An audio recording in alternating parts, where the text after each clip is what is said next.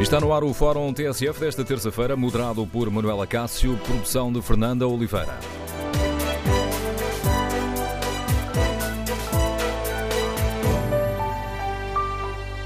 Bom dia, no Fórum TSF queremos ouvir a sua opinião, afinal, para que vão servir as eleições para o Parlamento Europeu?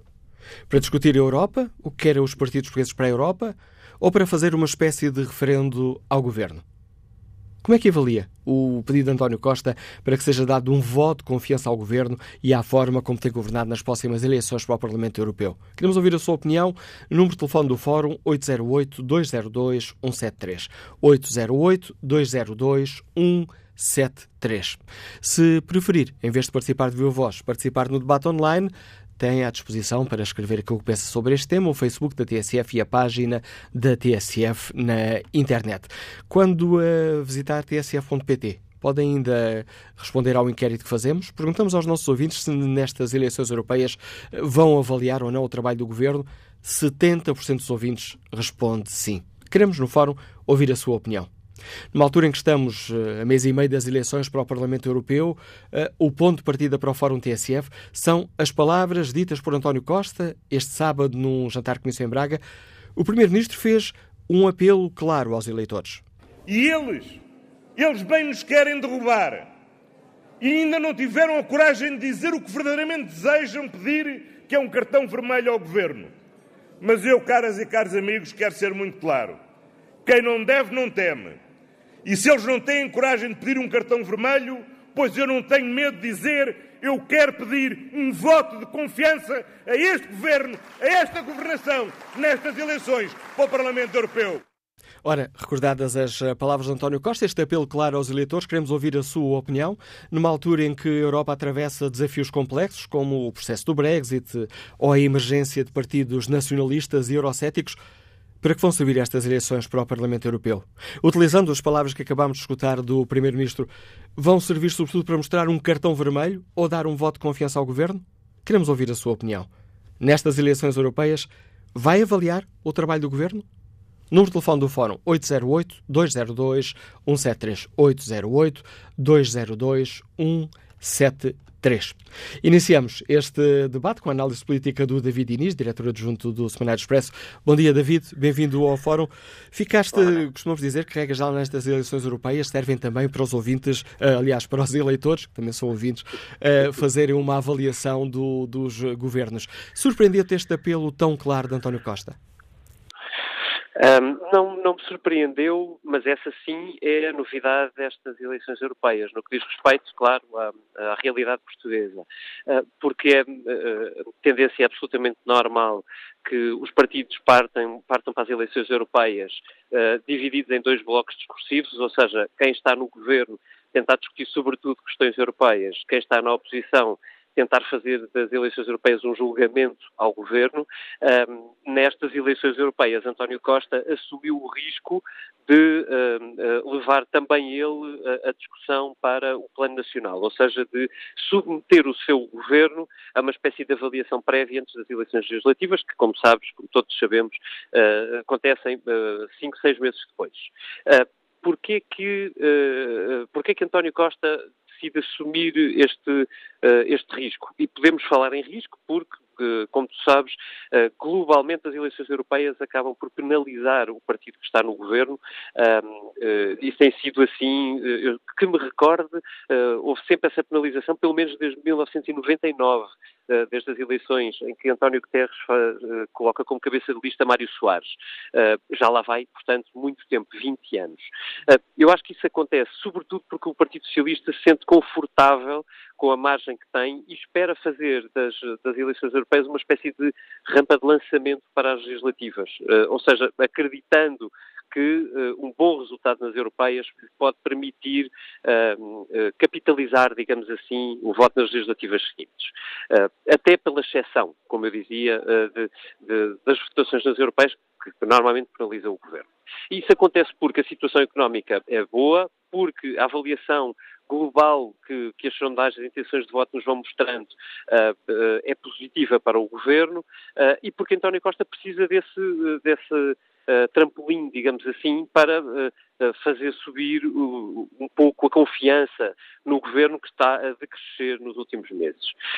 há, um, há, portanto, uma série de fatores que levam a que António Costa assuma esse risco, muito visível de resto, como já aqui foi assinalado nas últimas semanas pelo Pedro Adão e Silva, uh, colocando no topo da lista do Partido Socialista duas pessoas que saem diretamente do governo, Pedro Marques e Maria Manuel uh, Leitão Marques. Uh, agora, Portugal é uma ilha no que diz respeito às eleições europeias deste, deste ano, e é bom que tenhamos consciência disso, porque um pouco por toda a Europa há pela primeira vez, se calhar não é excessivo dizê-lo, uma sensação de que estas eleições europeias têm uma importância focal. E, e, isso acontece porque, uh, uh, se calhar, ainda vai acontecer que o Reino Unido tenha que fazer eleições europeias, o que será absolutamente extraordinário, dado, dado o referendo há dois anos e todo o processo que se seguiu, porque em vários países da Europa Uh, países, uh, partidos da, extrema-direita, ou se tu quiseres, da direita populista, emergem, uh, garantindo desde já, porque estão no governo, por exemplo, lugar no Conselho Europeu, o, que é, o que é uma novidade muito recente, e, que, e vão conseguir mais do que provavelmente lugares na Comissão Europeia derivado a ser esses governos a nomear, e isso é uma novidade absoluta a partir de agora. Por exemplo, a Itália de, de, governada hoje por dois movimentos populistas, um de extrema-direita e outro de extrema-esquerda, enfim, perdoem-me o pleonasmo, mas é assim que é, vai, vai entrar diretamente na Comissão Europeia. Aliás, desculpa, David, com Salvini a tentar criar uma aliança eurocética com outros países, com outros partidos europeus. Exatamente, eu ia chegar aí. Uh, ia só acrescentar que há outros governos já de, de de tendência populista ou de extrema-direita na, Europa, também alguns, enfim, pode-se classificar como de extrema-esquerda, uh, que vão desequilibrar muito as relações de forças no Conselho e na Comissão Europeia, ameaçando bloquear decisões que, em muitos casos, têm que ser tomadas por unanimidade. E, por fim, como tu dizias e bem, há essa emergência uh, mais do que provável destas, destas forças uh, uh, populistas, umas extrema esquerda, outras de extrema direita, desculpem a repetição, mas, mas é importante referi-lo, que no Parlamento Europeu podem tirar a maioria pela primeira vez daqueles dois partidos que têm dominado sempre a política europeia, o Partido Popular Europeu e o Partido Socialista Europeu. E isso também pode muito bem uh, uh, bloquear muitas decisões, ou aliás, uh, até num cenário limite, bloquear o próprio funcionamento da União Europeia.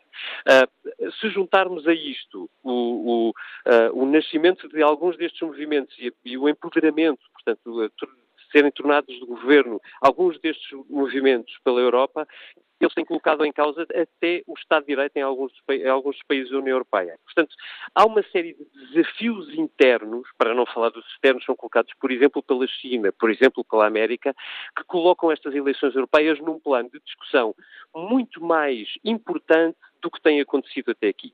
No caso português, uh, pela situação uh, nacional que vivemos, uh, absolutamente excepcional, porque à parte deste, deste movimento todo europeu, com alguma estabilidade do próprio sistema político, com alguma estabilidade do sistema partidário, e também por alguma estabilidade económica, eu acho que os partidos se sentiram confortáveis em manter-se na, naquela margem de discussão estritamente nacional, o que eu acho uh, tem, uh, uh, tendo uma vantagem à cabeça, ou seja, isto é por um motivo que não é necessariamente muito mau, acaba por nos empurrar para uma discussão que é muito curta sobre um projeto onde nós temos que estar cada vez mais envolvidos, seja qual for a direção que decidamos uh, tomar no caminho europeu, uh, mas é evidente, cada vez mais evidente, que nenhum governo, nenhum país, nenhum sistema político nacional uh, pode uh, viver sozinho como se estivesse numa ilha europeia sem a querer influenciar decisivamente. Com a análise do David Inês, diretor adjunto do Expresso, está lançado o debate para o qual convido os nossos ouvintes. Ponto de partida são as declarações do Primeiro-Ministro António Costa. Este sábado, num jantar-comício em Braga, eh, o eh, Primeiro-Ministro acusou os partidos da oposição de não terem coragem de pedir um cartão vermelho ao Governo. Por isso, disse António Costa, eh, vou ser claro, vou pedir um voto de confiança aos eleitores. No Fórum TSF, queremos ouvir a sua opinião. Como é que avalia este apelo de António Costa neste momento importante da vida da Europa? As eleições europeias devem servir para fazer um balanço, para uma espécie de referendo do governo uh, do Partido Socialista? Queremos ouvir a sua opinião e nas próximas uh, eleições, que estão marcadas por cá para dia 26, vai avaliar o trabalho do governo? O número de telefone do Fórum é o 808-202-173, 808-202-173. Helder Carreira é gestor, liga-nos de Leiria. Bom dia, bem-vindo ao Fórum TSF. Olá, bom dia, bom dia a todo o auditório. Eu vou tecer aqui meia dúzia, não mais que isto, comentários que me parece serem, serem pertinentes para, para a temática. Primeiro dizer, de facto, que o nosso Primeiro-Ministro é hábil na forma e nos timings em que, em que expõe os assuntos vamos esperar que até, até outubro, quando as relativas, os temas quentes em cima da mesa, primos e primas, tanto isto acabe por, por passar. Porque, de facto, o, o voto de confiança será em outubro, na minha perspectiva. O Governo terá, eh, enfim, será tido como bom ou mau em outubro. Sobre a Europa, e parece-me que isto sim é mais importante porque, porque de facto as eleições vão acontecer agora, falta mais, um pouco mais do que um mês, dizer o seguinte: o, se nós recordarmos, as últimas eleições europeias uh, tiveram uma abstenção em Portugal a rondar os cerca de 70%, 67%. Uh, e eu até faço aqui um pequeno exercício e lanço aqui ao auditório. Individualmente, se pensarmos uh, em meia dúzia de nomes dos eurodeputados, ou nomes ou, ou mesmo faces, é penso eu, por aquilo que tenho percebido, é difícil nós eh, fazermos esta associação. Portanto, há aqui um afastamento muito grande entre os eurodeputados e aquilo que é uh, a realidade do país, a realidade portuguesa e dos portugueses. Por isso também, talvez, esta, esta abstenção tão elevada, e faço votos para que as próximas eleições uh, a abstenção não seja tão grande. Sobre, também sobre este assunto, sobre, sobre a Europa, eu gostava que os partidos, os partidos tradicionais, e já agora dizer aqui o seguinte, os partidos adicionais, porque de facto aos novos partidos, por aquilo que me é parecido, não lhe é atribuído grande, grande, grande mediatismo ou grande espaço para que possam expor as suas ideias. Mas gostava então de ouvir os partidos tradicionais pronunciarem sobre os desafios, que são muitos, os desafios da, da Europa, os desafios atuais. Sobre isto, acho que penso que era importante os partidos uh, falarem e darem a conhecer a sua posição sobre a reforma do euro, a união bancária, e, nomeadamente, as consequências que isso tem para o financiamento das empresas em Portugal e nos outros países da, da União. O convidado falou também, o jornalista falou também em os nacionalismos populistas, claro que sim. E, de facto, o efeito direto que isto tem no número de deputados do arco da moderação, né? o impacto, por exemplo, na necessidade de maiorias. Tá? Também a, a, indiferença, a distância dos, dos dos, dos europeus em relação à Europa, e a consequente fragmentação do projeto europeu, veja, veja-se o que está a acontecer em vários países europeus, a importância ou não do exército comum, o papel da Europa na inteligência artificial e a importância que, que, que a IA tem hoje ainda e já no, no, no, mundo. E, por fim, só mais aqui um ponto também uh, da Bósnia, está a falar da Bósnia. O novo presidente e as suas ideias nacionalistas uh, também deve ser um ponto, um ponto, um assunto que nos deve preocupar nós europeus e deixe que, que vos diga, uh, desta vez, uh, os Estados Unidos podem não vir ao coração da Europa resolver os nossos problemas. São, alguns desses temas estarão certamente, estarão certamente em cima da mesa nos, uh, nos debates que a TSF está a organizar sobre a Europa, que irá continuar a organizar. Bom dia, professor Luciano Gomes, escuta-nos no Porto. Qual é a sua opinião? Bom dia, Manuela Cássio, bom dia ao Fórum. Eh, bom, a minha opinião é, é, muito simples e, portanto, vem na sequência de outras que já foram emitidas e que eh, se resume a isto. Eu acho que o Primeiro-Ministro que não terá, eh, a meu ver, muito com que se regozijar relativamente à, à questão que, que, que quis colocar aos portugueses. Ou seja, apesar dos muitos problemas que afetam a Europa e o, e o seu projeto, problemas decorrentes, por exemplo, ainda agora foi falado pelo David Inês, um, que têm a ver com o crescente aumento dos partidos e das ideologias extremistas, também falta de lideranças fortes e também o caso do Brexit, etc. Eu diria que, apesar de tudo isso, portanto, a Europa tem tido um papel preponderante no desenvolvimento do país, como, como, como é o caso de Portugal, eh, muito por força dos fundos comunitários, portanto, num mercado livre e aberto. É, é de facto que nós às vezes não nos apercebemos, mas a prevalência do, do, direito comunitário sobre o nosso, portanto sobre o direito nacional, faz com que uh, as suas diretivas tenham cada vez mais peso nas nossas decisões cotidianas. Portanto, isso é um facto. Eu acho que as novas gerações, uh, por formação e por vivência, de facto, têm também uh, essa, já têm essa percepção, portanto, do modo geral. Por isso, eu acho fundamental que tenhamos cada vez mais uh, poder reivindicativo uh, junto das instâncias uh, comunitárias e, neste caso, no Parlamento, no Parlamento Europeu. Portanto, eu diria que no dia 26 de maio compete aos portugueses escolher os seus melhores representantes, aqueles que estão de corpo inteiro com a Europa, porque há partidos, como é o caso do PCP e do Bloco, que não estão e, e, dizem uma coisa aqui, cá dentro, e o seu contrário lá fora, se for preciso. E, portanto, se olharmos para o nosso espectro político-partidário, eh, eh, eu diria mesmo a título meramente exemplificativo, ehm, qualquer português minimamente informado vê, por exemplo, em Paulo Rangel, um exemplo de competência, de preparação, no domínio daquilo que são os assuntos comunitários. Não será o único, certamente, haverá outros, mas eu dou este exemplo. Uh, que mudou o exemplo seguinte, que é, ao contrário, temos o, o, o cabeça de lista, Pedro Marques, ex-ministro da propaganda do governo e que é responsável pela mais baixa taxa de execução de fundos comunitários uh, no que respeita ao Portugal 2020. Portanto, o cabeça de lista do Partido Socialista, no, que, que representa o governo, foi um desastre ao nível do aproveitamento dos chamados fundos uh, estruturais. Mas estamos, Portanto, já estamos aqui a divergir da questão central hoje do Fórum. Não, a questão central, eh, eh, mas é que isto vai direito à questão central, porque o Primeiro-Ministro quer misturar as coisas, mas não tem que misturar, não tem que se regozijar de coisa nenhuma.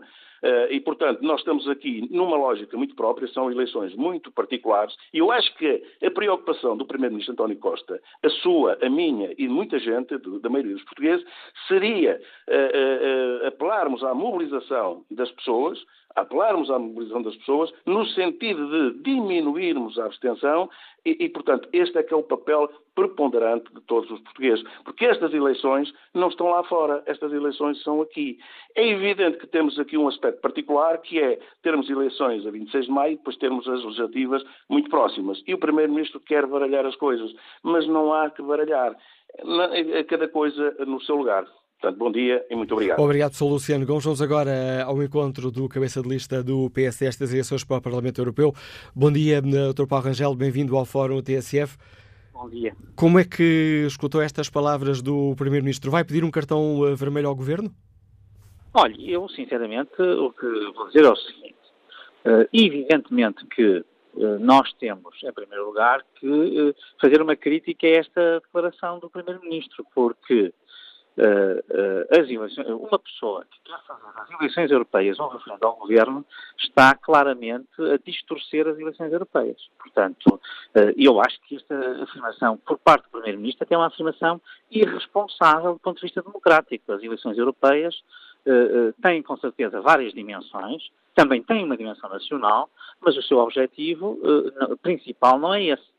E, portanto, um Primeiro-Ministro que uh, diz uma coisa destas está, uh, desde logo, a fazer um engano democrático, não é? Porque as pessoas sabem que, ao votarem nas eleições europeias, não estão a votar uh, nas eleições nacionais. E, portanto, não estão a escolher aquele que será o futuro governo. Portanto, em primeiro lugar, eu acho que há aqui uma, uma, uma crítica que é preciso fazer. Agora, eu tenho a ideia de que nós, nas eleições europeias, temos, em primeiro lugar, de escolher os candidatos ao Parlamento Europeu, e é bom que sejam candidatos ao Parlamento Europeu, essa é a primeira coisa.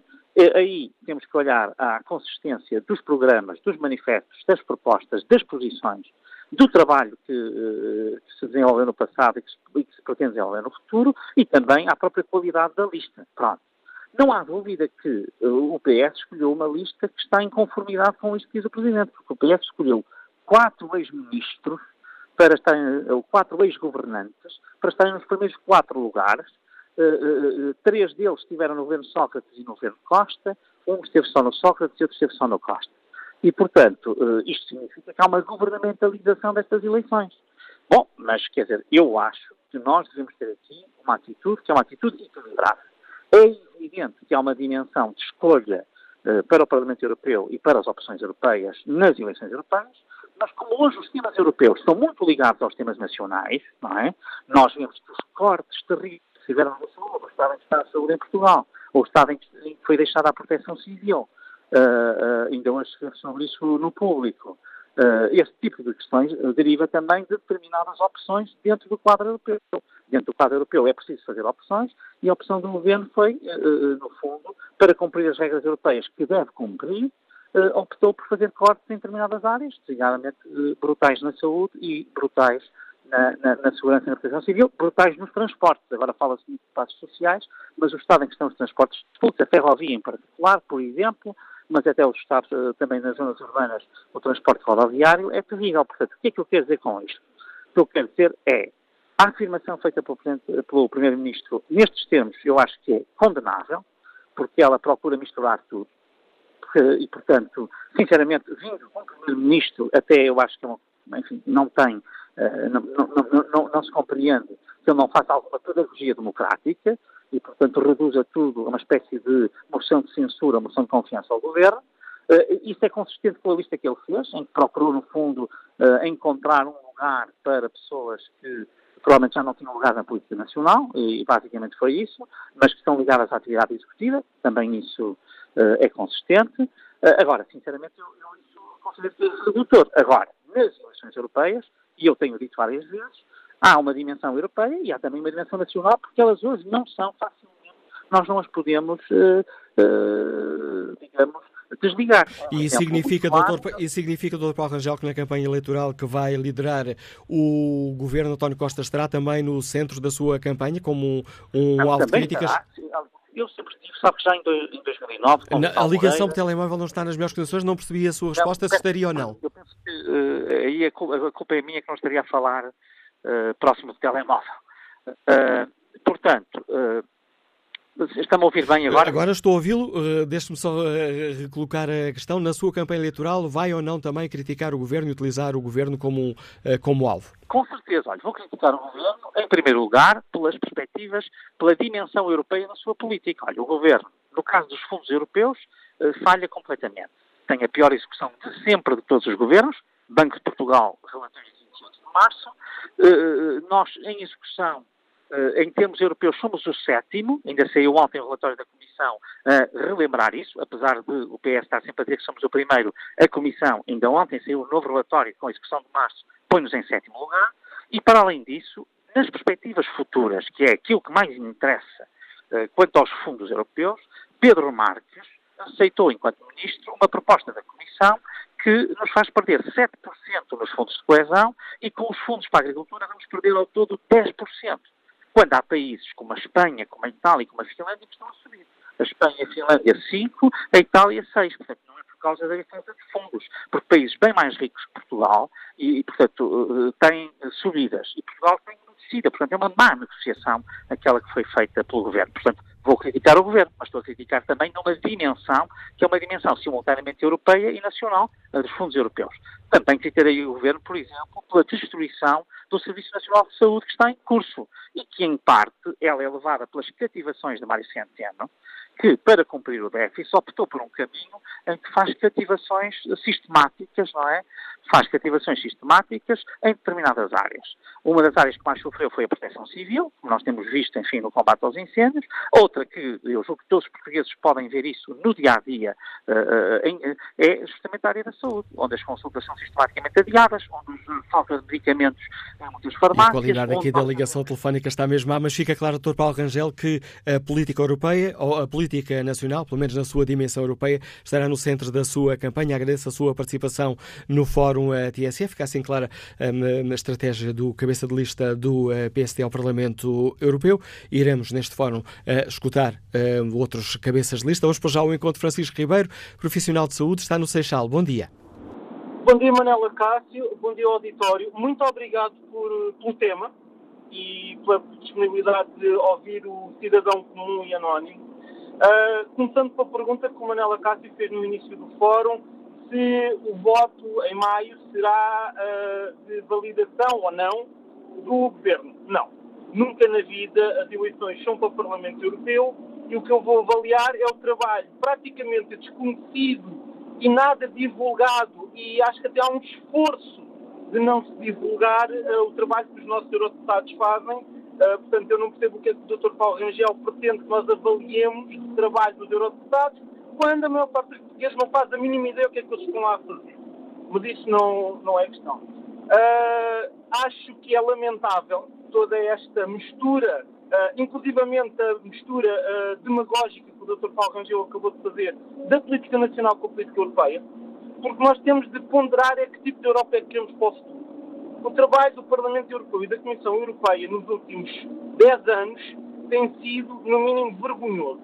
Desde as questões mais conhecidas e mais divulgadas, no caso dos migrantes do Mediterrâneo, até às posturas perante a, a campanha altamente demagógica e mentirosa mesmo que se fez a nível uh, do Reino Unido em relação ao Brexit.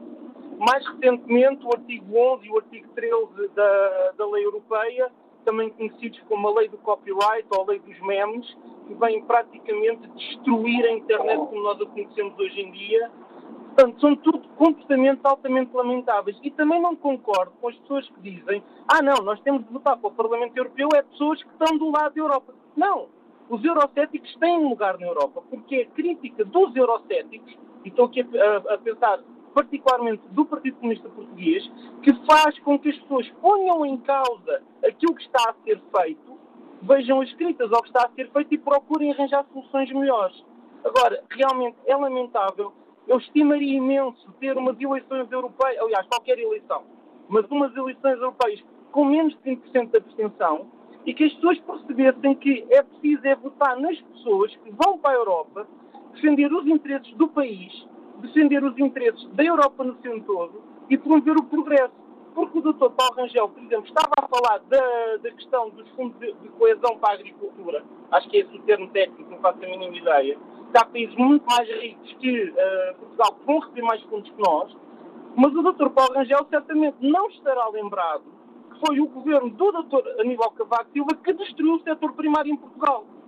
Falou do Serviço Nacional de Saúde como sendo agora a bandeira da sua campanha, mas esquece que a destruição do SNS começa com o governo do Dr. Pedro Passos Coelho, não começa com o governo do, do Dr. António Costa. Portanto, é preciso é tirar esta demagogiazinha toda pequenina porque isto faz com que as coisas sejam pequeninas e percebermos que as eleições europeias são algo muito maior do que nós enquanto país. Nós somos um país que tem uma população de 10 milhões de habitantes. Quem é que tem noção quanto é que esses 10 milhões de habitantes correspondem à população total da Europa? Quase ninguém, mas não é muito.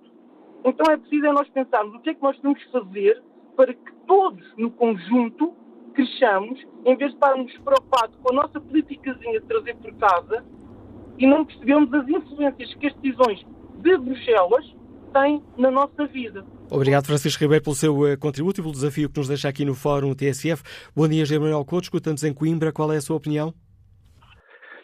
Muito bom dia, Dr. Manuel Acácio, muito bom dia ao Fórum. Uh, estas eleições são para o Parlamento Europeu. Neste governo de Geringonça, só um partido é favorável à União Europeia e só um reconhece as inegáveis vantagens para Portugal que decorrem desde a nossa adesão. Ora, se a maioria dos portugueses é maioritariamente favorável à União Europeia, o resultado mais esperado da votação pode refletir um voto de censura ao governo, pois é natural que tanto a CDU, Bloco de Esquerda, PAN, tenham resultados inferiores ao esperado por esses partidos. E o próprio PS, com as escolhas de candidatos muito pouco felizes, vai certamente ter menos votos do que aquilo com que contava. Dito isto, António Costa acho que arrisca muito a pedir um voto de confiança, pois o tiro pode sair pela culatra. Para além do mais, Costa não se pode esquecer que as únicas coisas que ele prometeu e cumpriu foi a reposição dos rendimentos e a manutenção do rigor das contas do Estado. Em quase todo o resto, as políticas do governo falharam. Falharam os impostos, taxas e taxinhas aumentaram e quase anularam o efeito da reposição de rendimentos. Os serviços públicos nunca estiveram tão mal. A saúde nunca esteve tão doente. As escolas continuam a ser recursos humanos adequados, estão velhas e têm sido desprezadas. As forças de segurança continuam sem efetivas, efetivos e mal apetrechadas de equipamentos.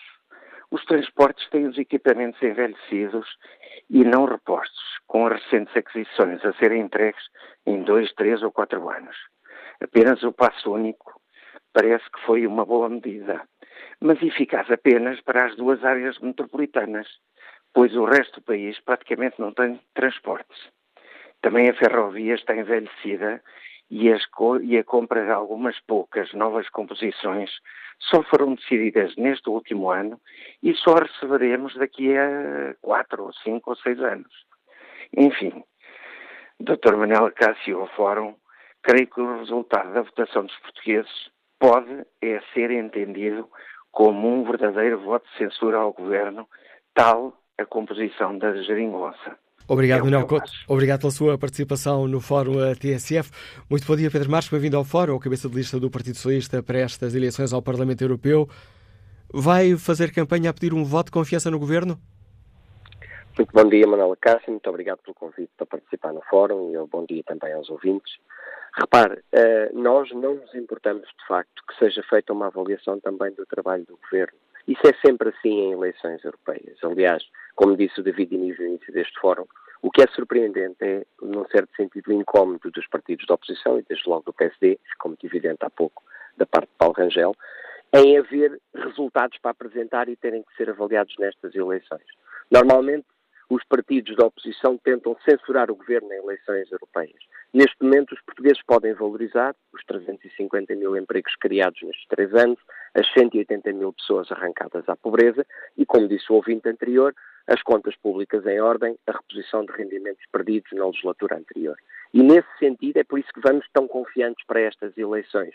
Nós temos trabalho para apresentar e temos uma proposta para a Europa. Aliás, apresentámos propostas concretas para a Europa. Já agora deixe-me só esclarecer. Quando, quando diz é nós temos importante. propostas para apresentar, eu não percebi uh, se, é, se, se, está a referir ao trabalho que o Partido Socialista fez na Europa ou ao trabalho do Governo é que as duas coisas estão próximas, porque o novo contrato social para a Europa que nós propusemos e que foi sufragado pelo Partido Socialista Europeu como a sua principal proposta, tem exatamente na sua base um plano de investimento e emprego com efetiva convergência entre os países europeus, que o PSD votou contra no Parlamento Europeu essa proposta. Tem na sua base o computar e o exercer do pilar europeu dos direitos sociais para retirar pessoas da pobreza, para reduzir as desigualdades, como fizemos aqui em Portugal. E, portanto, as coisas estão próximas porque foi sufragado assim pelos meus colegas a nível europeu. Nós queremos, de facto, o voto de confiança a estas políticas porque são as que queremos implementar na Europa.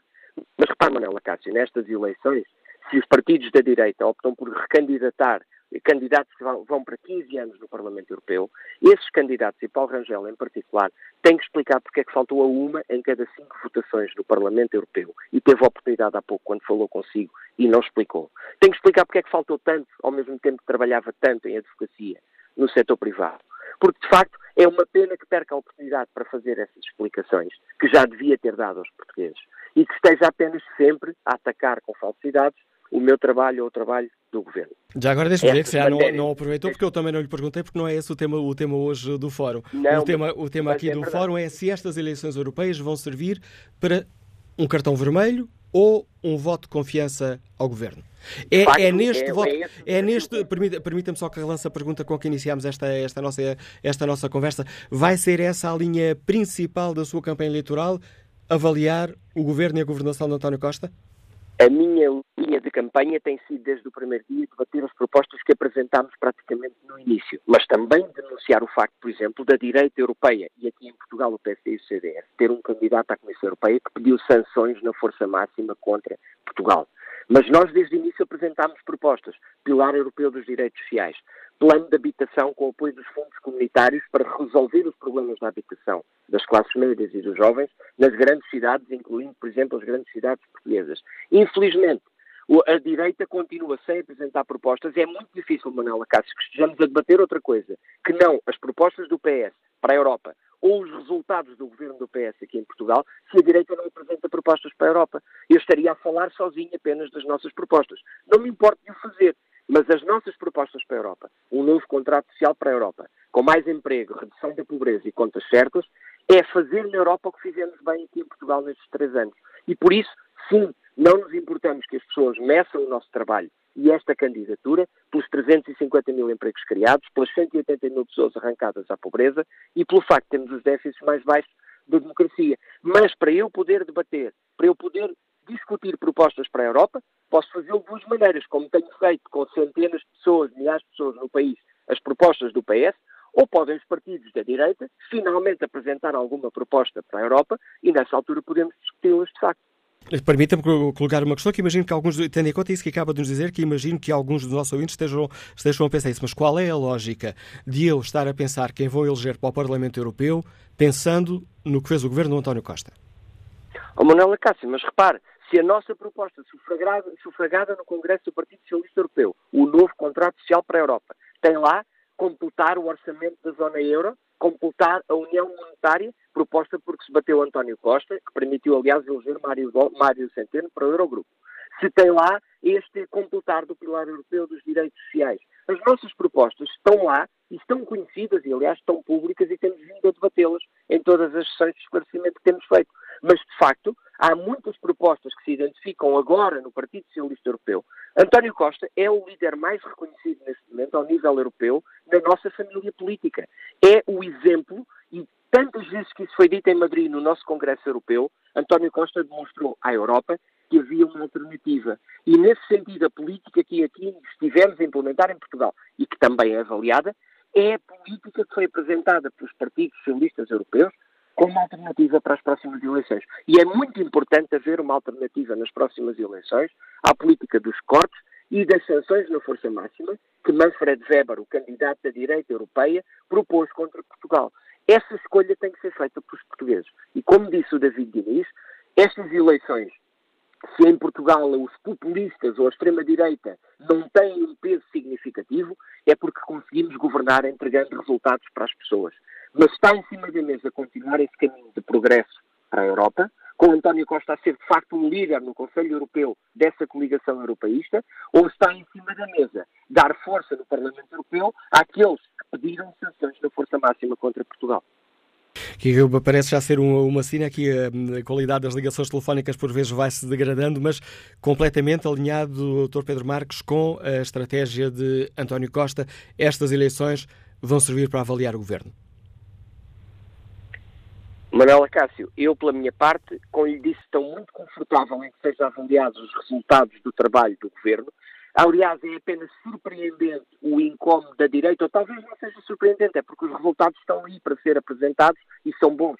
Este incómodo de Paulo Rangel nessa avaliação dos resultados do Governo é apenas uma inovação, porque normalmente os partidos da oposição nas eleições europeias querem falar de política nacional, como disse o David Diniz no início. Mas, de facto, podemos falar dos resultados que apresentámos aos portugueses, porque melhorámos a sua vida, aumentámos as pensões, aumentámos os abonos de família, aumentámos os rendimentos, diminuímos o IRS, como tínhamos prometido, com resultados, com emprego, com redução da pobreza e com contas certas. E queremos fazer na Europa aquilo que fizemos bem em Portugal nestes três anos. Não nos importamos nada com esse incómodo da oposição, é avaliar os três anos de trabalho do governo do Partido Socialista. Dr. Pedro Marques, agradeço a sua participação no Fórum eh, TSF, eh, cabeça de lista do Partido eh, Socialista. Aqui explicar as, que esta será também uma das linhas da campanha, a avaliação do Governo, ser também julgados pelo que fizeram no Governo. Bom dia, David Duarte, estudante, Ligas da Zinheira de Barros. Qual é a sua opinião? Olá, bom dia. Eu não sei se será um referendo à ação do Governo eh, mas creio que sendo esse referendo, eh, o PS sai sempre por cima pelo trabalho que tem feito, eh, seja agora mais recentemente com, com a aposta nos espaços sociais que, que reduziu imenso os espaços sociais para os estudantes e, e, também as propinas, que no meu caso, como muitos estudantes, milhares de estudantes que estão neste país, é sempre uh, a garantia do voto jovem. Mas eu não creio uh, que seja um referendo uh, à ação do governo eu, eu creio uh, que vai mais para além disso eu creio que vão ser discutidas propostas, os partidos estão neste momento a formar as suas propostas, e, e, até agora a minha percepção em relação ao que são as propostas dos partidos é que o PS é o único que até agora tem uma verdadeira agenda, como disse ainda agora o, o anterior senhor que falou antes de mim. Pedro Marques ou Paulo Rangel? Pedro Marques? Antes de si, Pedro Marques. Sim, exatamente, Pedro Marques. Uh, por, por, uma razão. este novo contrato social é também uma, tra uma, tra uma transposição do, do, que o Governo tem feito para a Europa. Isto é, as contas certas, a aposta nos serviços públicos uh, e, e, em particular, uh, também uh, um devolver da confiança de, das pessoas em relação à política, que eu acho que isso é, é mesmo muito importante, pois sem a confiança tornam, tornam-se possíveis os caminhos para, para o populismo e eu creio que com uma aposta na confiança e na aposta nos serviços públicos, na, na, nas, nas, contas certas, na, na diminuição da, da, dívida em porcentagem do PIB. Isso é sempre importante para, para, o, para, o, povo português e para as novas gerações e para o futuro, para podermos ter uma Europa sustentável, um país sustentável, onde, onde daqui a 20 anos eh, nós, jovens, não, não, não tenhamos de arcar Fica clara a sua opinião, David Duarte. Agradeço a participação. Peço desculpa por interromper, mas já ultrapassei quase um minuto o tempo desta primeira parte no Fórum TSF. Vamos retomar o debate já a seguir às notícias das 11.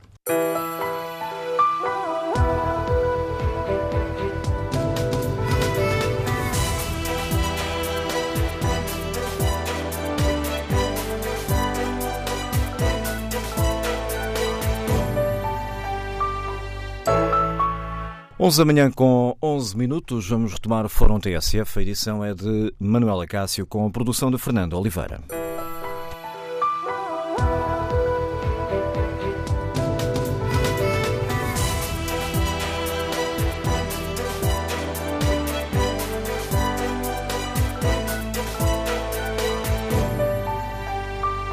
Retomamos o debate no Fórum eh, TSF. Para que vão servir as eleições para o Parlamento Europeu, que se realizam dentro de mês e meio, para discutir a Europa ou para fazer uma espécie de referendo ao Governo? O ponto de partida para o debate é, foi o, é o apelo feito pelo Primeiro-Ministro António Costa este sábado em Braga, num jantar-comício, onde pediu uh, aos eleitores que, nas eleições para o Parlamento Europeu, deem um voto de confiança ao Governo e à governação. Queremos, no fórum, ouvir a opinião dos nossos ouvintes. Eduardo Ramalho participa no debate online com esta opinião. Não é difícil perceber a ideia de António Costa, mas a União Europeia tem demasiados problemas para misturar a política nacional com as eleições europeias. Os políticos deviam aproveitar este momento para debater os problemas da União. Assim, percebe-se que, para António Costa, a União Europeia é um meio e não um objetivo. João Gonçalves escreve que nestas eleições europeias, quem vai mais uma vez ganhar vai ser a abstenção todos os principais partidos vão perder votos, possivelmente alguns pequenos partidos vão ter alguma vantagem e absorver alguns votos de protesto contra as políticas dos nossos sucessivos governos e contra as políticas económicas da Comissão Europeia. Quanto ao inquérito que fazemos aos eh, nossos eh, ouvintes, perguntamos na página da TSF Internet, tendo em conta o apelo que foi feito pelo Primeiro-Ministro, se nestas eleições europeias vão avaliar o trabalho do governo. O sim começou com grande destaque e continua. 81% dos ouvintes responde sim nestas eleições para o Parlamento Europeu, vão avaliar o trabalho do Governo. Para participar no fórum, os ouvintes podem escrever aquilo que pensam no Facebook e na página da TSF na internet ou, para participar de viva voz, ter à disposição o telefone habitual, é o 808-202-173. 808-202-173.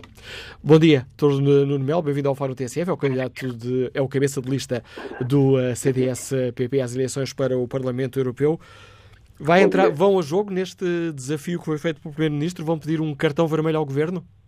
Vamos cá ver. Eu, eu, a começar, acho extraordinário que o PS espalhe aí pelo país todo cartazes a dizer somos Europa, mas depois o Primeiro-Ministro, no discurso, nacionaliza a campanha e diz que o que está em causa é o Governo. Pronto, se o Ministro quer, se o Primeiro-Ministro quer, o Primeiro-Ministro tem.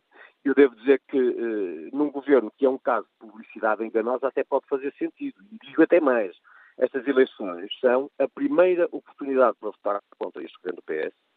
Uh, eh, são uma primeira volta das legislativas, se o. António Costa assim o quer, E eu, nessa medida, gostava de recordar que o CDS é quem faz a oposição mais credível. O CDS é, de resto, o único partido que antecipadamente diz não faremos quaisquer acordos com o Partido Socialista. Somos os únicos.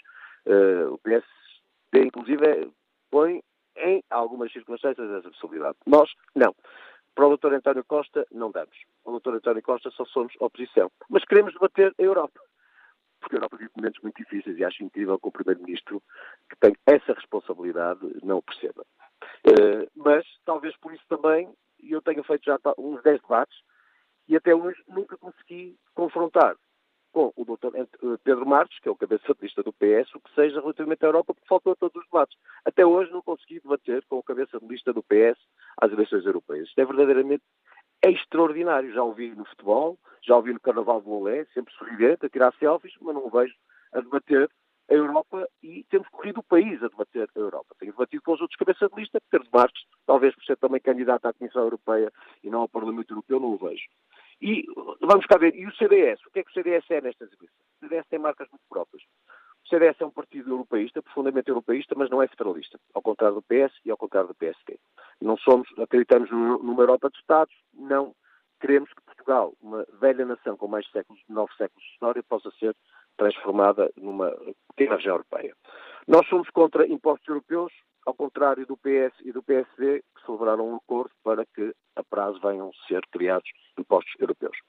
Nós somos pelo direito de veto na defesa dos nossos interesses vitais. Uh, o PS e o PSD votaram um documento sobre o futuro da Europa em Estrasburgo, que prevê a prazo o fim do direito de veto em matéria fiscal e em matéria de política externa e nós achamos que os nossos interesses vitais, quando nós representamos 10 milhões de pessoas em 500 milhões de pessoas, obviamente que se prescindirmos, como o Dr. António Costa quer, o direito de veto, ficaremos na mão de todos os outros e 16 países apenas poderão, por exemplo, eh, lançar impostos sobre o mar português e não poderemos fazer nada. Nós somos pelo bom aproveitamento dos fundos comunitários. Eu gostava de recordar que com este governo têm sido desperdiçados milhões de euros de fundos comunitários todos os dias, sendo que como responsável esteve exatamente Pedro Marcos, que o Dr. António Costa, paradoxalmente, quer venha a gerir fundos comunitários como comissário, enfim, premiando quem falha, como premiaram em tempos o. Vitor Constâncio, que foi lutante na supervisão e hoje é o número 2 do Banco Central Europeu. Uh, nós somos pelo reforço dos fundos de coesão, ao contrário deste governo, que aceita perder 7% dos fundos de coesão, e os fundos de coesão existem para aproximar os países pobres dos países ricos. Uh, há países como a Roménia que vão ganhar 8% dos fundos de coesão, outros ricos que vão ganhar 5%. Caso de Itália e caso de Espanha, o Partido Socialista quer que Portugal perca 7%, 7%, que é verdadeiramente inqualificável. Queremos preservar a livre circulação bens, pessoas, serviços e capitais. Essas quatro liberdades são um capital extraordinário que nós temos que preservar, desde logo a pensar nos nossos jovens, mas não só. Somos pela defesa da nossa agricultura e pelas políticas para o interior, e refiro-me à seca eh, e aos, às consequências do aquecimento global, que em todos os estudos eh, colocam Portugal como o país que mais sofrerá, e por isso a agricultura, a defesa do interior, a, a, a preservação dos nossos recursos aquíferos e o combate à desertificação são para nós questões fundamentais. Somos pelo mar como um desígnio. Portugal tem a maior zona económica exclusiva da União Europeia, por isso o mar isto hoje parece ser sina de, de termos aqui problemas nas, na qualidade das ligações telefónicas com todos os, os eh, cabeças eh, de lista. Estou a ouvi-lo melhor, mas eh, já agora deixe-me, porque tenho, estou aqui também muito pressionado pelo tempo, tendo em conta isso que acaba de. Uh, todo, essas, essas prioridades sobre a Europa, mas, isso, mas na, na campanha que, que irá uh, liderar, irá ou não também apontar o governo como o governo será alvo de crítica? Eu tratarei em campanha de tudo aquilo que, sendo nacional, tenha uma incidência. Por exemplo, nós quando falamos de fundos comunitários e do desperdício de fundos comunitários, estamos a falar de um ministro que foi um mau ministro do governo, Pedro Marques, eh, que desperdiçou milhões de fundos comunitários. Mas os fundos comunitários são uma política europeia, necessariamente, e que vem a crédito de Portugal. E se o Dr. António Costa quer, eh, está convencido que o Governo lhe traz capital nestas eleições europeias, também iremos a jogo. O Dr. António Costa quer que estas eleições europeias sejam uma moção de confiança ao governo socialista. O que eu lhe digo é que então nós queremos que estas eleições europeias sejam uma moção de censura ao Partido Socialista. Sejam a tal primeira volta das legislativas que o Dr. António Costa quer, só que ao contrário do Dr. António Costa, também falaremos da Europa, não prescindiremos do debate europeu nesta campanha eleitoral. E achamos que realmente este Partido Socialista merece ser censurado e merece ter já esse primeiro sinal nestas eleições europeias. E o que sei é que o CDS significa nestas eleições europeias o que mais ninguém consegue, desde logo mesmo à direita do Partido Socialista. Ou seja, um partido que em nenhuma circunstância fará, celebrará acordos com o Partido Socialista, que em nenhum momento celebrará acordos com o Dr. António Costa. Não celebrou agora, como outros celebraram para os impostos europeus e para a descentralização, não celebrará no futuro. O Dr. António Costa não será Primeiro-Ministro em nenhuma circunstância. Agradeço ao uh, cabeça de lista do CDSPP, Nuno Melo, a participação neste Fórum TSF. O Dr. António Marinho Pinto, bem-vindo também ao Fórum. Sei que está aqui também com algum problema agora de tempo. É o cabeça de lista do Partido Democrático Republicano. Como é que escutou aquele apelo de António Costa? Faz sentido que as eleições para o Parlamento Europeu sejam uma moção de, de confiança ao Governo? Bom, a primeira, a primeira ideia que esse apelo ou essa postura do Primeiro-Ministro me suscita é de um sorriso. O Dr. António Costa, como todos os políticos profissionais como ele, procuram sempre nacionalizar os sucessos e europeizar os fracassos. O Dr. António Costa está convencido que fez uma obra imortal nestes quatro anos de governo e, portanto, quer que, numas eleições para o Parlamento Europeu, seja avaliado o governo. Eu, por mim, aceito esse desafio e digo-lhe que o governo dele tem sido mau. O governo dele tem, uh, tem, tem se apoiado basicamente na propaganda, tem dado aos portugueses bezerros de ouro para os portugueses adorarem. A dívida pública portuguesa está a chegar aos 250 mil milhões de euros. Em 2017, a dívida pública cresceu à média de 5 milhões de euros por dia. Em 2018, a dívida pública cresceu à média de 20 milhões de euros por dia. E isto é inadmissível, isto é insustentável. O doutor António Costa tem feito desde há três anos esta parte, eleitoralismo do mais primário. E quer, ao fim e ao cabo, não discutir a Europa, na qual poderá haver, e há seguramente, muitos pontos de contacto e muitos pontos de convergência, mas quer fazer uma espécie, como disse o doutor Nuno Melo, uma espécie de primeira volta das legislativas.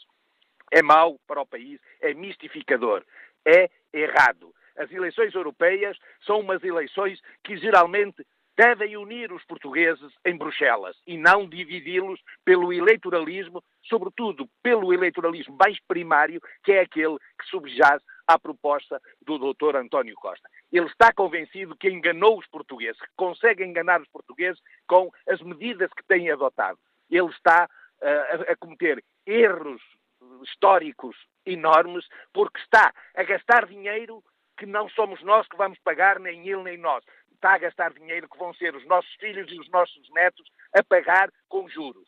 Nós estamos a repetir aquilo que de pior existiu no século XIX, que é aquele rotativismo entre o Partido Regenerador e o Partido Progressista, ou seja, entre o PSD-CDS por um lado e o PS por outro. Estamos a endividar, estamos a destruir o futuro das gerações de Portugal com base no eleitoralismo primário. Eu gostava que os meus impostos em Portugal fossem usados para garantir aos portugueses direitos básicos, saúde, educação, boas estradas para circular e não para tomar medidas eleitoralistas primárias, absolutamente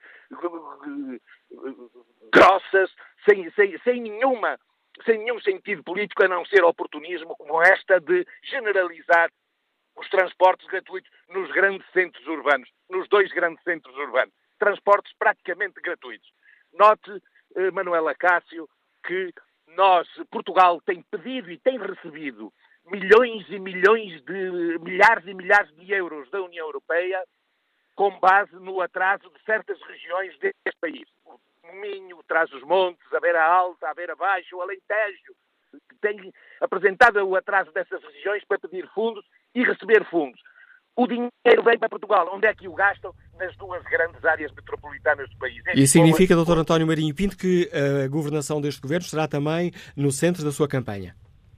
Não. Eu queria que a minha campanha fosse feita em torno das questões europeias. E há questões gravíssimas na Europa para cuidarmos e, e cuidar numa perspectiva de unidade mesmo de, dos deputados nacionais. E não nesta perspectiva divisionista, nesta perspectiva oportunista e eleitoralista que o Dr. António Costa nos apresenta. Nós temos a emergência de populismos de extrema-direita por toda a Europa. O populismo da extrema-direita é hoje a forma como essa extrema-direita eh, eh utiliza para chegar ao poder. Nos anos 30, nos anos 20, essa direita, essa extrema-direita, utilizou a violência. Hoje usa o populismo e a inteligência para chegar ao poder. Nós podíamos nos unir para combater isso e não dividir para fazer eh, a política, o, o politiqueirismo interno que convém aos partidos da geringonça. Manuela Cássio, deixe-me dizer-lhe isto e, e, e talvez o tiro lhe possa sair pela culatra ao Dr. António Costa e aos partidos que o apoiam. Durante décadas, por exemplo, o Partido Comunista Português recusou qualquer acordo com o Partido Socialista porque o Partido Socialista fazia a política da direita e não a política patriótica, que, de esquerda e patriótica que o Partido Comunista reivindicava.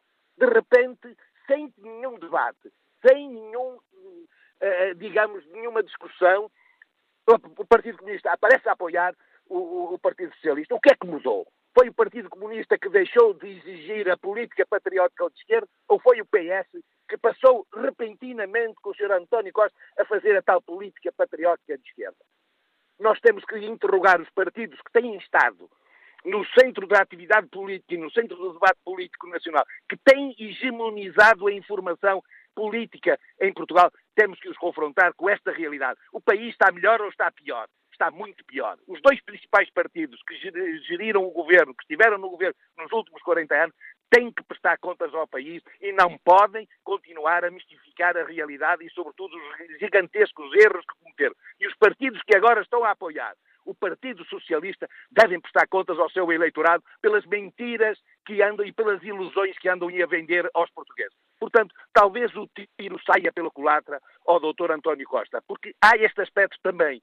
Os dois principais partidos que apoiam o Dr. António Costa vão para o Parlamento Europeu berrar contra as políticas que aqui apoiam contra as políticas do governo que aqui apoio e cuja execução garantem, cuja aprovação e execução garantem. Isto é mentir aos portugueses, isto é enganar os portugueses, isto é vender ilusões, é pôr os portugueses a adorar os bezerros de ouro que o Dr. António Costa nos apresentou. Obrigado, Dr. António Marinho Pinto. Fiquei assim claro também esta resposta do eh, cabeça de lista uh, do Partido Democrático Republicano ao Parlamento Europeu. Bom dia, Alcino Costa, é comercial, está em Lisboa. Qual é a sua opinião? Estas eleições vão servir também para avaliar o governo? Oh, bom dia, Samuel Castro. Olha, hum, eu primeiro faço uma declaração de interesse. É porque eu votar já não voto. Porque infelizmente deixei de ter confiança nas pessoas que nos têm governado nos últimos tempos e especialmente o Partido Socialista. Porque quando temos um, temos um Primeiro-Ministro que assalta ao poder, depois vem pedir cartão vermelho para os outros. Quando temos um, um um cabeça de lista que diz que a primeira coisa que faz quando chegar a Bruxelas é ir visitar a sede, a casa do Benfica. Quando temos um primeiro-ministro que dá todo, toda a cobertura àquilo que está a passar dentro do próprio governo, isto não é mais nem menos do que a, a, a família sagrada como, ou a Sagrada Família, como alguém um dia destes disse. Portanto, não pode haver aqui confiança da parte das pessoas. As pessoas estão fartas, estão fartas disto. Isto que se passa no governo é o mesmo que se passa, repare, com o venço do, do do, do, do, do, Ministro das Finanças, do Ministro das Finanças e do Primeiro-Ministro e de toda aquela gente que está ligada ao Benfica. Portanto, isto é o Benfica, governo, governo Benfica. Portanto, não há nada a fazer. Isto enquanto não der uma volta, enquanto não meter estes senhores na ordem. Porque eles fazem o que querem e lhes apetece. Repare, ele, ele tem lá não sei quantas pessoas, mais de 50 pessoas que são familiares dentro do governo. Está tudo bem para ele, não há nada, não há nada. Cartões vermelhos, quer ele dar aos outros mas não tem moral nenhuma para o fazer, porque na realidade ele, pelo país pouco tem feito ou nada, o que ele tem feito é pelos, pelos familiares e pelas pessoas que estão a governar, que é familiares todos, todos uns dos outros. Portanto, isto é, é governo, governo Benfica, Benfica governo, é tudo a mesma coisa, passam impunes e podem cometer todo o tipo de atrocidades que quiserem ao povo português. Portanto, sobre o caso, por mim, passo, porque estou farto deste governo e farto destes governantes. Bom a opinião dia, de Alcínio Costa. Que opinião tem o Alberto Pinto Coelho, é vendedor de automóveis, escuta-nos em Beja. Bom dia. Muito bom dia. Bem, uh, se estas eleições são um referendo ao governo ou se são um debate sobre a Europa. Bem, para ser um debate sobre a Europa era necessário que os candidatos do PSD e do CDS estivessem na Europa. coisa que não estão, uh, nomeadamente no Melo, nem sequer sabe se lá apareceu algum dia. Em relação ao que, ao que o Sr. Marinho e Pinto disse, também é engraçado falar de populismo quando ele próprio é o populismo incorporado, não é? Ao fim de contas, ele vem com um discurso ponto forma, é sempre igual, diz exatamente o mesmo que os outros, quando, não, quando, ninguém é capaz de chegar e falar de uma política tangível, ninguém é capaz de chegar e dizer o que é que foi feito mal, o que é que foi feito bem. Pessoalmente, eu acho que estas eleições acabam por ser um referendo ao governo, porque sobre a Europa pouco ou nada se tem falado. E já que se está a falar de um referendo ao, um referendo ao governo, é necessário, é necessário nós abordarmos isto.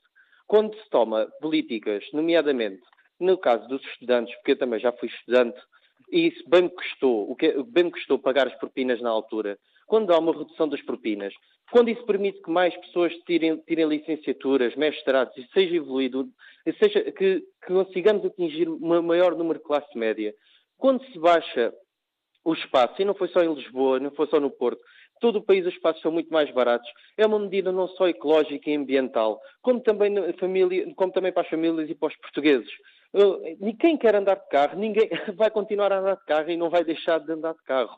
Agora, quem, quem quiser poupar o dinheiro porque lhe faz falta, pode ter esta alternativa.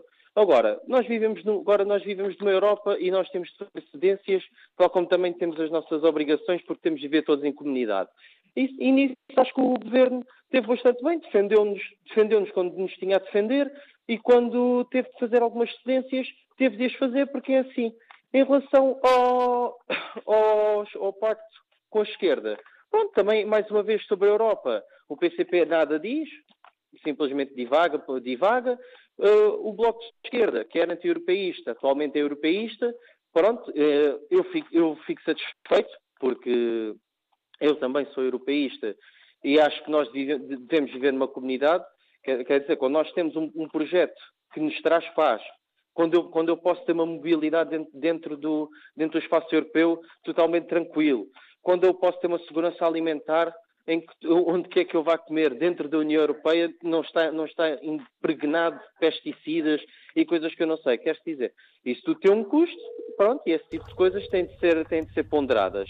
Por isso, eu acho que, sendo um referendo, porque infelizmente sobre a Europa ninguém fala, eu acho que sim, acho que o PS vai sair por cima. Obrigado, Albertino Coelho, por partilhar connosco a sua opinião. Como estará o inquérito? Perguntamos aos nossos ouvintes na página da TSF na internet se nas eleições europeias vão avaliar o trabalho do governo. 80% responde que sim. Próxima convidada do uh, Fórum TSF, cabeça de lista do Bloco de Esquerda, estas eleições. Bom dia, Marisa Matias, bem-vinda ao Bom Fórum. Dia. Pedir-lhe um primeiro comentário às palavras do uh, Primeiro-Ministro, ao desafio que o Primeiro-Ministro fez aos eleitores para que estas eleições para o Parlamento Europeu sejam um, um voto de confiança no Governo. Bem, eu devo dizer-lhe que eu gostava mesmo que estas eleições europeias fossem uma avaliação daquilo que é o trabalho que têm feito os vários deputados e deputadas no Parlamento Europeu e as propostas que apresentam. Eu, uh, provavelmente, se calhar ao contrário de muitos dos meus colegas, gostava mesmo muito de ser avaliada nessas eleições pelo trabalho que fiz e pelas propostas que apresento. Uh, infelizmente, nós não assistimos a um debate uh, aprofundado sobre o impacto que a União Europeia tem nas nossas vidas cotidianas. As pessoas não, não têm bem presente que se lhes falta transporte à, porta, ou se houve um serviço público que foi encerrado, ou, ou, se não há investimento no Serviço Nacional de Saúde ou na escola pública, que isso tem muito a ver com as políticas que são aprovadas na União Europeia. Essa relação não é feita e, como é óbvio, tende-se a nacionalizar o debate eh, político. E, nesse sentido, as pessoas naturalmente votarão por aquilo que lhes é mais próximo. Se não houver esse debate eh, concreto em relação àquilo que é o trabalho feito, as implicações que tem para a vida de cada um dos cidadãos e das cidadãs e a forma uh, como as escolhas que são tomadas aqui nos afetam todos os dias, é inevitável, eu creio que será tapar o sol com a peneira, achar o contrário, é inevitável que aquilo que está mais próximo das pessoas, neste caso é a política nacional, seja aquela que seja tida em conta na hora de votar. Isso significa que na campanha eleitoral não irá apontar eh, o governo ou para criticar ou para elogiar? Uma vez que Repare, algumas das acho... medidas deste, deste governo contaram com o apoio do Bloco de Esquerda na, na Assembleia da República? Sim, há um acordo que, que, foi assinado e que sabe perfeitamente quais são os termos desse acordo. Há outras áreas que não estão dentro do acordo e que, eh, obviamente, cada um dos partidos mantém a sua agenda eh, política. Eu acho que nós devemos debater aquilo que teve impactos concretos na vida das pessoas. E eu, sinceramente, em relação a isso, não vejo nenhum problema, eh, porque há, como eu disse, um impacto direto em todas as políticas eh, que nós aprovamos na União Europeia. Agora, o que não se pode fazer é, é disfarçar aquilo que são as posições políticas de cada um dos partidos.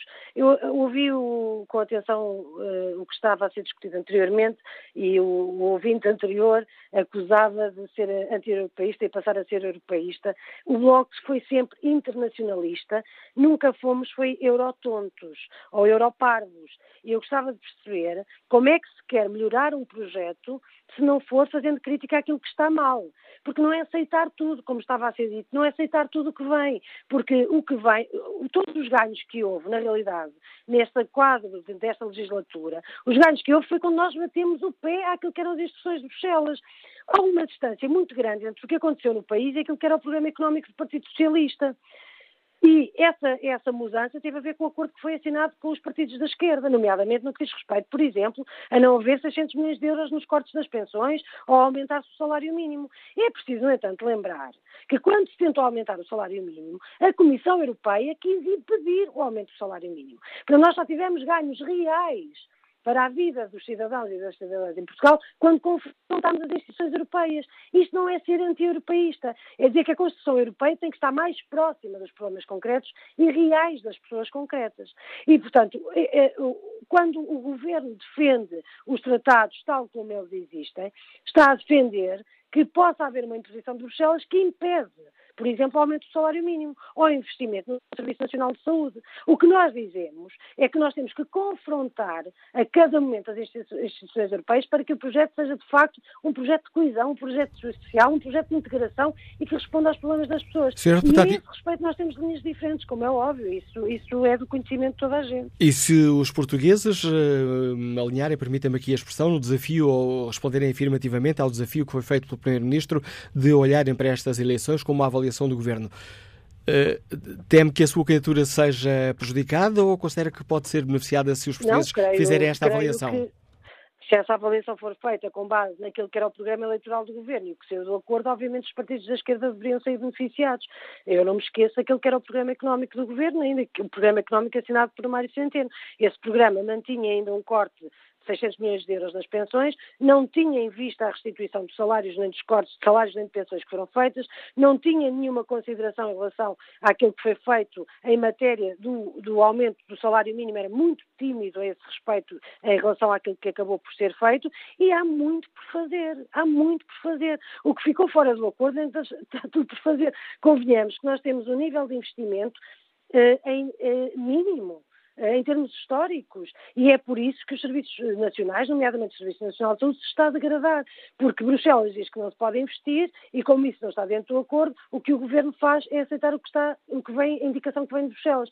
Uh, neste momento estamos a tentar negociar a lei de base de saúde numa perspectiva de poder investir, de reconhecer aquilo que é o trabalho dos profissionais de saúde que não tem sido reconhecido. Veja-se, por exemplo, o caso gritante dos técnicos superiores de diagnóstica e terapêutica que não vêem a sua situação uh, reconhecida e nem vêem a sua carreira reconhecida eh, numa situação de injustiça que tem mais de 20 anos, mas há outros domínios onde é preciso responder e nós não temos respondido ainda. Agora, isto faz numa articulação entre as políticas nacionais e as políticas europeias. E naquelas em que existe uma imposição de Bruxelas que nos obriga, entre aspas, porque se se confrontar consegue-se ganhos, como se provou pelo salário mínimo nacional, mas que nos obriga a não poder investir nas áreas essenciais para a vida das pessoas, eu acho que nós temos que ter vozes fortes e que realmente confrontem essas decisões para responder aos problemas das pessoas. E nesse sentido, tendo em conta que aquilo que foram as melhorias mais significativas para a vida das pessoas foram as que resultaram do acordo e, portanto, aquelas em que não se cumpriu o programa económico do Partido Socialista,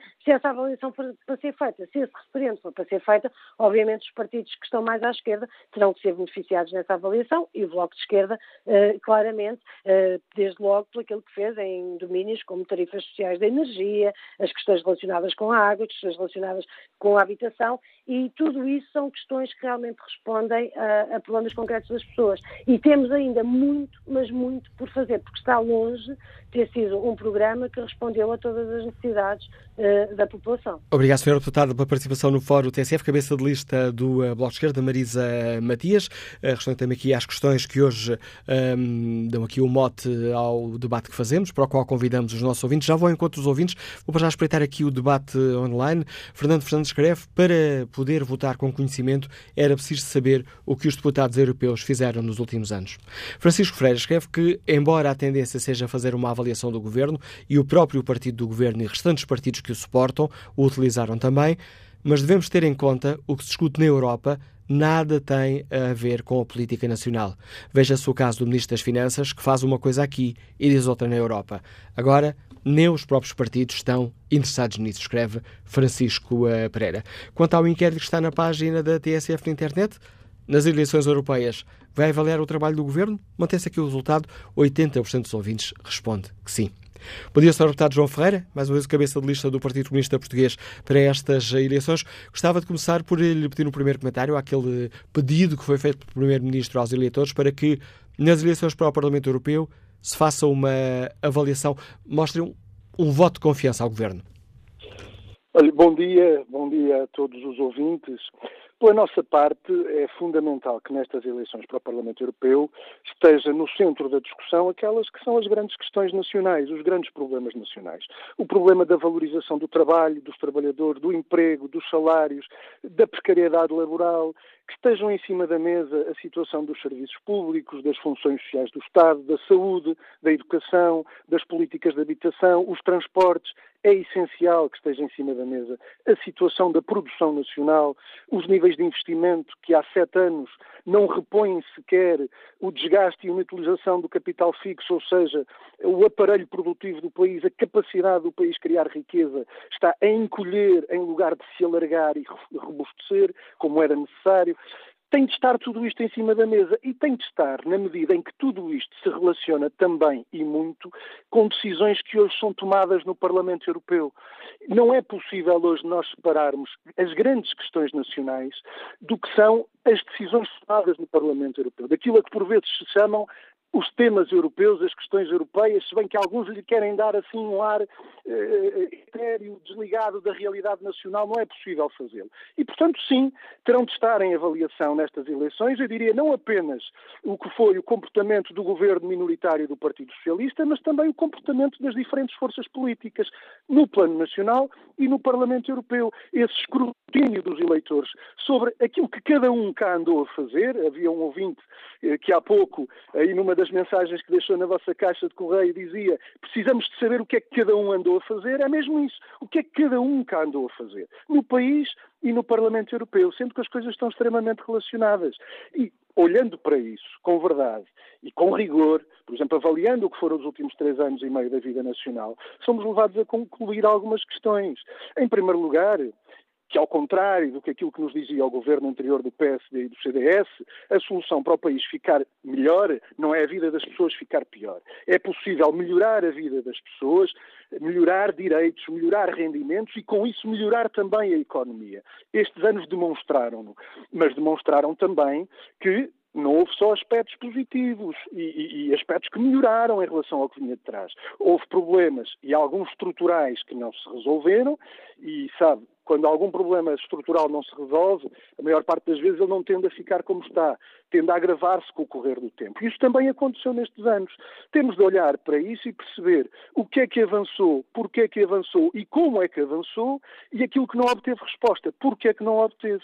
E aí, e nesse... eu creio que pesa, pesa em, em grande medida eh, opções de fundo do, do, do Partido Socialista e do governo minoritário do Partido Socialista, que, nas quais este partido coincide com o PSD e com o CDS, por muito que o PSD e o CDS procurem demarcar, até de uma forma um pouco oportunista, do que são os efeitos de uma certa política do PS. A verdade é que eles estão totalmente alinhados com as determinações, com as políticas que impõem essa falta de resposta aos problemas, quando olhamos para a situação dos serviços públicos na saúde, quando olhamos para a falta de investimento. Ora, isto é indissociável de decisões tomadas pela União Europeia, também no Parlamento Europeu, onde estes partidos convergiram, praticamente sempre.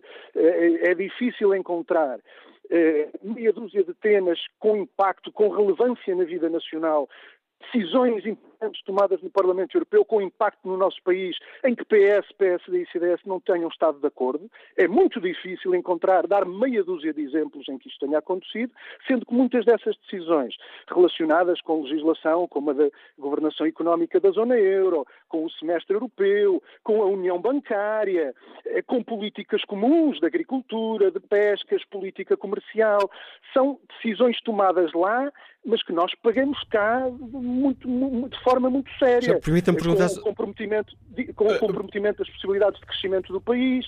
E nessas decisões, estes partidos estiveram juntos ao longo destes anos no e Parlamento se os, Europeu. E se os eh, eleitores fizerem, responderem afirmativamente ao apelo que foi feito pelo eh, Primeiro-Ministro de estas eleições serem também um voto de confiança no Governo e na governação, o PCP está favorecido ou não, se os portugueses seguirem esse, esse desafio? Vamos lá ver. Às vezes, às vezes dizem que o PCP eh, quer ficar associado eh, ao que de melhor houve nestes anos e quer se demarcar daquilo que de pior houve. Eh, se eh, partirmos do princípio que o PCP defende uma política de verdade, e isso eh, é um facto, não, não podemos olhar para estes anos senão dessa forma. Repare que toda e cada uma das medidas positivas tomadas nestes anos teve na base, na sua origem, a intervenção ou o apoio à iniciativa do PCP e da CDU, dos partidos que compõem a CDU, o PCP e os Verdes. De igual modo, todo, não houve problema da vida nacional, inclusivamente alguns que não tiveram resposta e que se agravaram nestes anos, para os quais nós não tínhamos apresentado soluções, até em sede discussão sobre o Orçamento de Estado, era possível, assim o quisesse o PS, ter ido mais longe nessa resposta. Mas o PS não quis. E não quis porque em aspectos essenciais convergiu com o PSD e com o CDS. Foi assim eh, quando se discutiu aspectos como a legislação laboral, o combate à precariedade, a elevação dos salários, quando se discutiu a necessidade de recuperarmos o controle público sobre empresas que eram públicas, estratégicas, que estão a ser destruídas neste momento, como acontece com o CTT. Eh, foi assim quando o PS, PSD e CDS se juntaram para despejar mais uns milhões na banca privada, os mesmos milhões que depois dizem não existir para eh, reconhecer a progressão nas carreiras aos funcionários públicos ou para financiar devidamente a saúde e outros serviços públicos. Eh, não há como, como, como ocultar que se houve alguma mudança na, eh, na vida política nacional nestes últimos anos, ela decorre precisamente do PS e do PSD terem sido derrotados, mas ao mesmo tempo o PS não estar com as mãos livres para fazer a política que sempre fez quando esteve no governo, com as mãos livres para o fazer. E, portanto, há aqui este fator decisivo, eh, que foi, de facto, a força que o PCP teve e que a CDU teve para, eh, logo na noite das eleições em 2015, abrir caminho a uma nova fase da vida política nacional. Ora, isto tem, de alguma forma, também tradução, tem um, um paralelo, um correspondente na intervenção de cada partido no Parlamento Europeu. Eu insisto nesta ideia, que, o seu ouvinte referia há pouco. Nós temos de saber o que é que cada um lá andou a fazer nestes anos. E o PCP, desse ponto de vista, tem uma intervenção e um trabalho que não teme comparações. Aliás, deseja que se faça essas comparações, seja do ponto de vista quantitativo, eh, volume de intervenção, intervenções feitas, perguntas às instituições da União Europeia, propostas de alteração a relatórios, regulamentos, diretivas, relatórios e pareceres, temos um trabalho que não tem nenhuma comparação e não apenas plano estritamente quantitativo, mas sobretudo de um ponto de vista qualitativo. Uma intervenção muito ligada à realidade nacional e à defesa dos interesses produtivos nacionais, da agricultura nacional, da indústria, das PM, das micro, pequenas e médias empresas, de uma melhoria da situação social dos trabalhadores, da generalidade dos trabalhadores. E eu creio que este julgamento a ser feito, e não é apenas a intervenção do PCP, fazer-se para as várias forças políticas, o que é que cada um lá andou a fazer, isso em certa medida até é facilitado, porque muito do trabalho é público, pode ser consultado inclusive na página do Parlamento, do, da internet do Parlamento Europeu. E nós fazemos sempre esse convite para que se faça esse escrutínio, porque eu creio que desse escrutínio só pode resultar a conclusão contrária àquilo que a gente por aí ouve muitas vezes, é que de facto não são todos iguais. Não, todos iguais. Olha, eu vou dar-lhe dois exemplos. Não, já não temos tempo, Sr. Deputado, temos de terminar aqui. Então, então dou-lhe apenas 10 um, segundos. que eu creio que é paradigmático. Eh, Foi uma votação que fizemos na última sessão plenária na semana passada, em que se aprovou aquilo porque há muito tempo andam empresas do setor financeiro a lutar na Europa e e no mundo, até algumas norte-americanas, que foi uma que assessorou a Comissão Europeia na elaboração desta legislação, que é para a criação de um plano pe- pan-europeu de fundos de pensões. Digamos que é um passo sério no sentido da privatização dos sistemas de segurança social. A mesma Comissão Europeia e os mesmos partidos que cá em Portugal defendiam um corte nas pensões em pagamento pela segurança social, estão a criar as condições para criar um sistema privado de, de- de fundos de pensões onde os trabalhadores deixem de fazer os seus descontos para a segurança social pública, mas para fundos privados, sabendo nós o que aconteceu na crise há poucos anos, em que as pensões de milhares de trabalhadores se desfizeram no ar de repente como um castelo de cartas, quando alguns bancos foram à falência e os planos de, pensões desapareceram de um momento para o outro, pois é precisamente isto que neste momento está a ser preparado, uma votação no, Parlamento Europeu ainda na semana passada, onde elucidativamente coincidiram nessa votação não apenas o PSD e o CDS, mas também o Partido Socialista. E, portanto, eu não sei se passa por aqui o tal novo contrato social que o candidato do Partido Socialista anda a anunciar, mas se passa, passa muito mal, porque aquilo que precisamos é de defender a segurança social pública, reforçá-la, inclusivamente nas fontes de financiamento, é isso que nós temos proposto, e não abrir caminho ao negócio de- privado com as pensões dos trabalhadores. É Obrigado, João Ferreira. Agradeço o seu contributo. Essas serão certamente questões que irão merecer lá mais para a frente mais eh, debate. Agradeço o seu eh, contributo para este Fórum TSF. Vamos agora ao agricultor Paulo Almeida Santa, ao cabeça de lista do Aliança ao Parlamento Europeu, aliança que se vai estrear em eleições nestas, agora nestas eh, europeias. O diretor Paulo Santo, como é que especialista em assuntos europeus, mesmo tempo representante da Comissão Europeia em Portugal, como é que olha para este apelo do Primeiro-Ministro para que as eleições para o Parlamento Europeu sejam um voto de confiança no Governo? Bom dia, Manuel Cássio, muito obrigado para já pelo convite. É, é, é notável e eu felicito a TSF por eh, ouvir outras propostas e ouvir outras vozes para além dos partidos tradicionais, aqueles que já há muitos anos estão no Parlamento Europeu. Isto é muito importante porque eh, essas propostas eh, são as mesmas de sempre e não é com os mesmos que vamos conseguir mudar o que quer que seja. Dito isto, em relação a, esta, a esta, eh, este apelo do, do Primeiro-Ministro, no fundo tem a ver com isso também. A verdade é que Uh, não é o governo que está aqui em causa, é a União Europeia, é a Europa, é o futuro de Portugal na Europa. E é, e é, é disso que tem que se tratar. Para isso também é verdade, como foi dito agora, aliás, nos últimos minutos, por, uh, por outros cabeças de lista e por outros candidatos, é preciso saber o que os deputados lá andam a fazer. E a verdade é que ninguém sabe. E ninguém sabe porque os deputados não é que não trabalhem, ninguém diz isso, enfim, alguns trabalham mais que outros, mas a verdade é que uh, não se dão a conhecer, não fazem de facto a ligação com Portugal e não há propostas para que isso aconteça. E o que nós queremos é que isso aconteça, que nós queremos que a Europa seja discutida agora. Esta é uma oportunidade para discutir o futuro de Portugal na Europa. Esta oportunidade não se vai repetir senão daqui a cinco anos e, sobretudo, estas são umas eleições decisivas para todos nós. Os portugueses, de facto, têm de saber que é muito, que muito daquilo que lhes acontece tem a ver com a Europa, isso é rigorosamente verdade, mas não há discussão prévia. Este exemplo que, que o deputado João Ferreira deu sobre as pensões é um exemplo interessante. De facto, estamos num processo final de uma matéria que interessa aos portugueses. A verdade é que ninguém soube disso até agora. E ao sabermos disso e ao, e ao sermos confrontados com isso, somos confrontados porque não há em Portugal mecanismos, não há de facto capacidade, não houve de capacidade dos partidos que estão no Parlamento Europeu, dos partidos portugueses em geral, daqueles que estão também representados na Assembleia da República, para encontrar formas de fazer com que os portugueses conheçam estas matérias. Nós propomos propostas, temos propostas concretas, temos um manifesto, temos propostas concretas para que isso aconteça. É preciso que, de facto, os portugueses conheçam estes temas e se vamos só discutir aquilo que o Governo fez nos últimos quatro anos, o que é obviamente importante, mas para isso haverá eleições legislativas, não, estou, não, não consigo sequer entender qual é o interesse, a vantagem e, sobretudo, porque é que se está com isto, no fundo, a esconder aquilo que é tão importante para os portugueses, que é a realidade europeia e o facto de nós fazermos parte deste processo e dele vir para Portugal muita coisa, muitas oportunidades que não são bem aproveitadas. Isso significa, permita-me aqui a, loja, aqui a comparação quase futebolística, que o a Aliança não irá a jogo neste campeonato de uh, vamos avaliar o governo? Não, o, o, Aliança irá a jogo neste campeonato, vamos avaliar a forma como o Governo geriu as políticas europeias e as oportunidades europeias. Eu vou-lhe dar um exemplo muito simples, a questão dos fundos estruturais. Olha, eu tenho estado a dar a volta ao país há um mês e meio que eu ando a fazer, tenho falado com centenas de pessoas e há uma ideia muito simples relativamente, por exemplo, à utilização dos fundos estruturais e, em particular, no que diz respeito à coesão. É que eles não chegam onde devem chegar. Isto tem muito a ver com o Governo, não tem nada a ver, ou, ou melhor, tem também a ver com a Europa e nós achamos que temos de ter uma atitude diferente na Europa, mas isto tem muito a ver com a forma como estas oportunidades são geridas em Portugal. Isto é obviamente fundamental. É um país profundamente desequilibrado.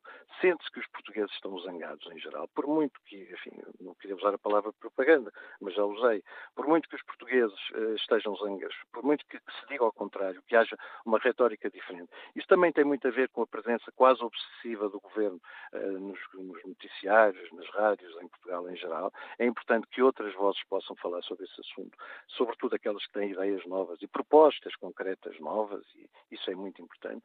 Uh, mas, de facto, uh, o governo tem feito mal essa gestão daquilo que são os interesses portugueses na relação com a Europa e tem feito por muitas razões, e isso tem de mudar, e tem de mudar, e esta é uma oportunidade para mudar.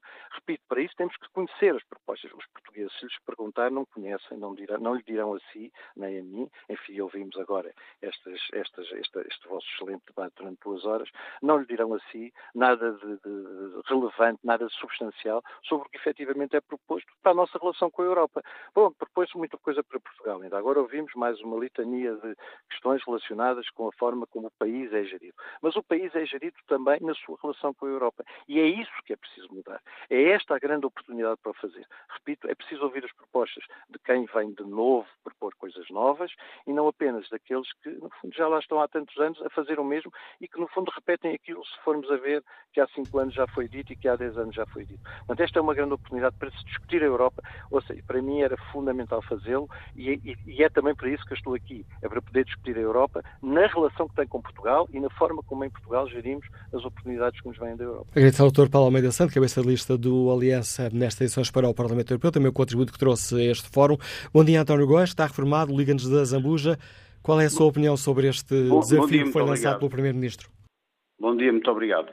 Olha, eh, antes de mais quero aplaudir a intervenção quer deste senhor deputado, quer do Dr. Marinho Pinto, porque de facto eh, disseram aquilo que é verdade e aquilo que é a realidade do nosso país. Eh, eu creio que, que, não vai, acho muito mal esta, esta embriaguez de, de tentar dar a entender que de facto o governo sai ou não uh, apoiado com isto. Se sair, se sair censurado, portanto, se porventura não votar, eu gostaria de saber qual será a posição do Sr. Primeiro-Ministro, se se demite. Portanto, no, como, como, António Guterres fez e muito mal, uh, quando foi das eleições autárquicas, que, que de facto demitiu-se e que acho que não tem nada a ver uma coisa, uma, uma, uma coisa com outra. Portanto, uh, é isso que eu tenho, que eu tenho apenas a dizer. o que faço votos é que os deputados que vão para o Parlamento Europeu que elucidem os portugueses aquilo que vão fazer e qual será, qual será o seu objetivo. Muito obrigado, bom dia. E é com este apelo do nosso ouvinte António Góes chegamos ao fim deste Fórum TSF. Quanto ao inquérito que temos na página da TSF na internet, perguntamos, eh, tendo em conta o desafio que foi feito pelo Primeiro-Ministro, perguntamos aos nossos ouvintes se nas eleições europeias vão avaliar o trabalho do Governo. 78% dos ouvintes responde sim.